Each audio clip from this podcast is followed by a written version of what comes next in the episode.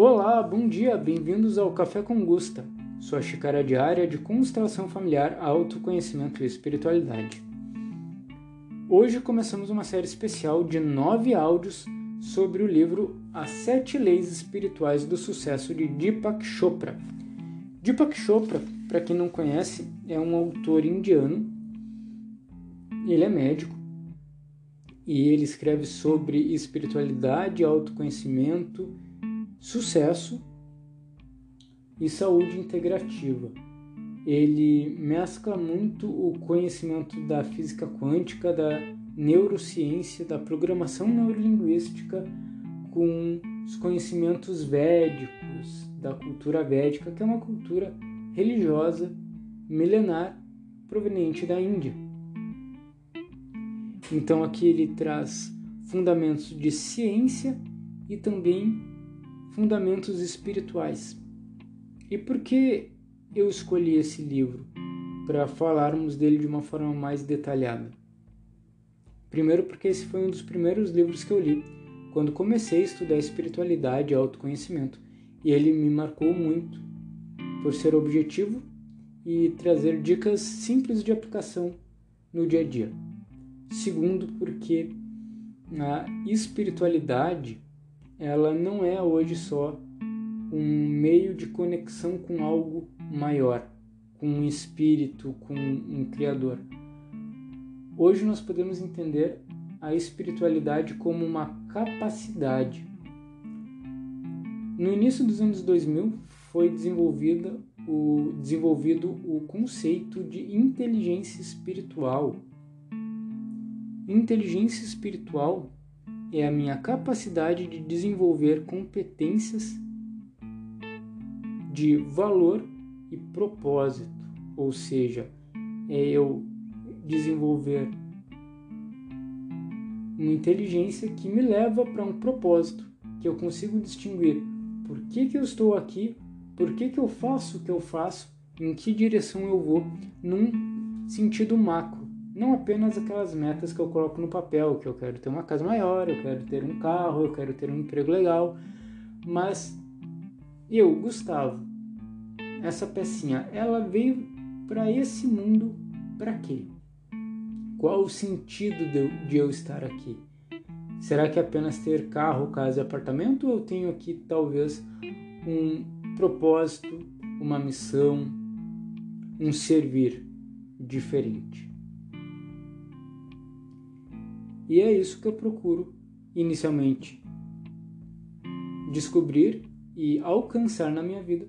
E conforme eu vou trilhando este caminho, eu procuro ajudar as outras pessoas a também reconhecerem qual o seu propósito de vida, qual o seu valor intrínseco e por que estão aqui. Então, já partindo aqui para o livro,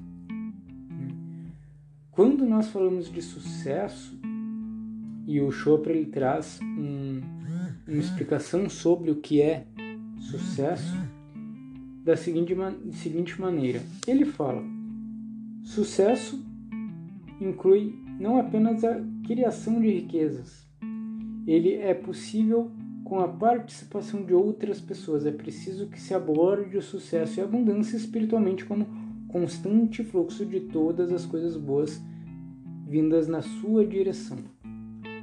Bom, quem conhece um pouco da filosofia sistêmica da constelação familiar já deve ter ouvido alguma coisa parecida nos meus workshops, nos meus vídeos, nos meus atendimentos, nas palestras. O que é a vida? A vida é um fluxo. E eu só vou receber esse fluxo de vida, de abundância, quando eu permito que este fluxo entre na minha vida através do receber. De quem que eu recebo inicialmente? O meu primeiro receber, o meu primeiro tomar vem de quem? Dos pais, especialmente da mãe. Então, para que eu tenha esse fluxo de todas as coisas boas vindas na minha direção, eu preciso primeiro tomar e buscar esse fluxo de amor que vem dos meus pais. Segundo, segunda questão importante que ele fala aqui é que o sucesso só é possível com a participação de outras pessoas. Aqui nós temos no que nós chamamos de visão sistêmica da vida. Nós não somos ilhas. Nós somos pessoas integrantes de sistemas, meu sistema familiar, meu sistema cultural, meu sistema religioso e por aí vai. Então, tudo que eu faço é em razão dos outros. Quando nós tomamos a vida, recebemos a vida, nos sentimos gratos pela vida, nós temos duas opções. Na verdade, ela é uma opção só, mas ela pode se dividir em duas. Eu preciso servir a vida. Como é que eu sirvo a vida? Eu posso ter filhos, passar a vida adiante, então ensinar esses filhos a viver, educar esses filhos, ajudar eles a se tornarem adultos autossuficientes e que conheçam seu propósito de vida. Ou se eu não quero ter filho, ou também se eu quero ter filho e coloco um plus, né? Um mais, ajudo outras pessoas.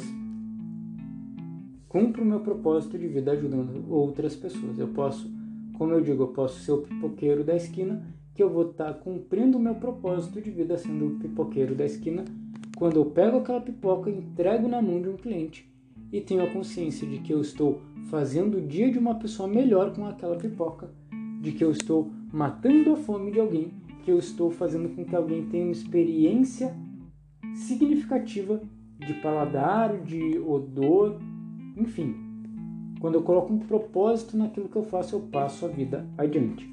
Então, o que o Chopra fala aqui é muito parecido com aquilo que nós vemos na constelação familiar, na filosofia sistêmica, de que eu tenho sucesso apenas em razão dos outros, mas não é aquele sucesso abnegado, é aquele sucesso em que eu me realizo, eu permito que o fluxo de abundância da vida venha até mim, seja saúde, financeiro, emocional, relacionamentos, mas também eu sirvo a vida. É uma via de mão dupla. Eu recebo prosperidade, eu dou prosperidade. Eu recebo saúde, eu proporciono saúde. Então, o dar e receber, a gente vai ver aqui, também é uma das sete leis espirituais do sucesso e é uma das três leis sistêmicas ou três ordens do amor. Bom, a gente está falando aqui então sobre lei sistêmica, sobre lei do sucesso. Por que lei? Geralmente, quando falamos de lei, nós pensamos naquela lei legislada. E eu, como advogado, gosto muito de falar sobre lei, né? Uh, falamos sobre aquela lei legislada que é criada pelos nossos digníssimos integrantes do Congresso Nacional, ou os vereadores, ou os deputados, que são interpretadas pelos juízes, defendidas ou combatidas pelos advogados. Mas a lei que nós falamos aqui é um fenômeno é como são leis naturais, como a lei da gravidade. A lei da gravidade diz que uma massa de matéria atrai outra massa de matéria em razão de suas densidades, pesos, formas, enfim. A lei da gravidade, por exemplo, ela diz que todos os objetos serão atraídos para a superfície da Terra. Então, se o Gustavo quiser sair voando por aí, ele não pode simplesmente se jogar do telhado ele precisa estudar as leis da gravidade e, conforme essas leis, talvez construir um avião, entrar no avião, pilotar ou ser o passageiro desse avião e poder voar, que é o que aconteceu. Os aviões voam, os, droi, os drones voam, por aí vai, não porque eles violam a lei da gravidade, mas porque eles atuam em conformidade com a lei da gravidade. Eles aprendem a trabalhar em conjunto com ela. Não os aviões, os engenheiros que projetam e constroem os aviões.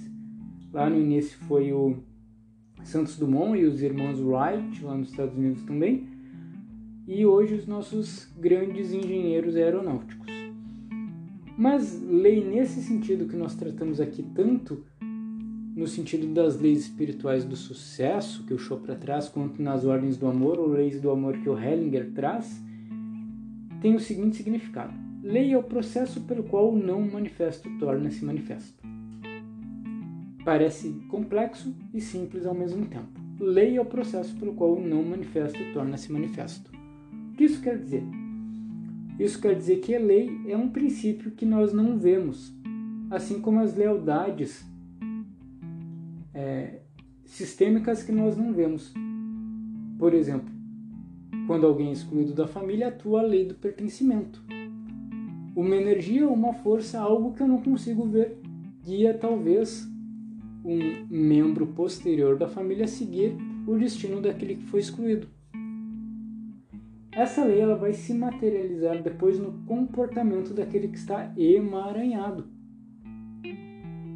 Então, assim como o Chopra fala que lei é um processo pelo qual não manifesta, ou seja, um campo de energia, um campo de força, uma fidelidade inconsciente, o campo mórfico, o campo de energia familiar, torna-se manifesto através de um comportamento de um dos membros da família que está emaranhado no destino de outro. Isso na constelação familiar.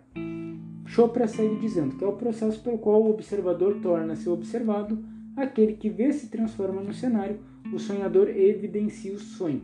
Exatamente, eu trago para a ação, para o comportamento, aquelas imagens internas que eu tenho da minha família, aquelas fidelidades internas dentro da lei do pertencimento, do equilíbrio entre dar e receber, da hierarquia. Então, uh, voltando aqui ao que o Chopra fala, me perdi aqui no texto, mas rapidinho já, já volto. Sim, ele fala aqui que a fonte de toda a criação, ou seja, a fonte de toda a lei, é a divindade, entre aspas, o espírito. Bom, quando nós falamos de divindade, o Chopra aqui ele fala de uma força maior que criou o universo. Dentro da filosofia da constelação familiar também nós falamos sobre o espírito, sobre o grande espírito. O que, que é o espírito? Nós temos os movimentos do espírito, por exemplo. O espírito é a mesma coisa, uma força maior que rege e move o universo. Então essas leis são derivadas desse grande espírito. E, parafraseando Chopra, quando compreendemos essas leis e as aplicamos em nossa vida, qualquer coisa que desejamos pode ser criada, porque as mesmas leis que a natureza utiliza para criar uma floresta, uma galáxia, uma estrela, um corpo humano, também podem realizar os nossos desejos mais profundos. Bingo, aqui ele pega o cerne da questão.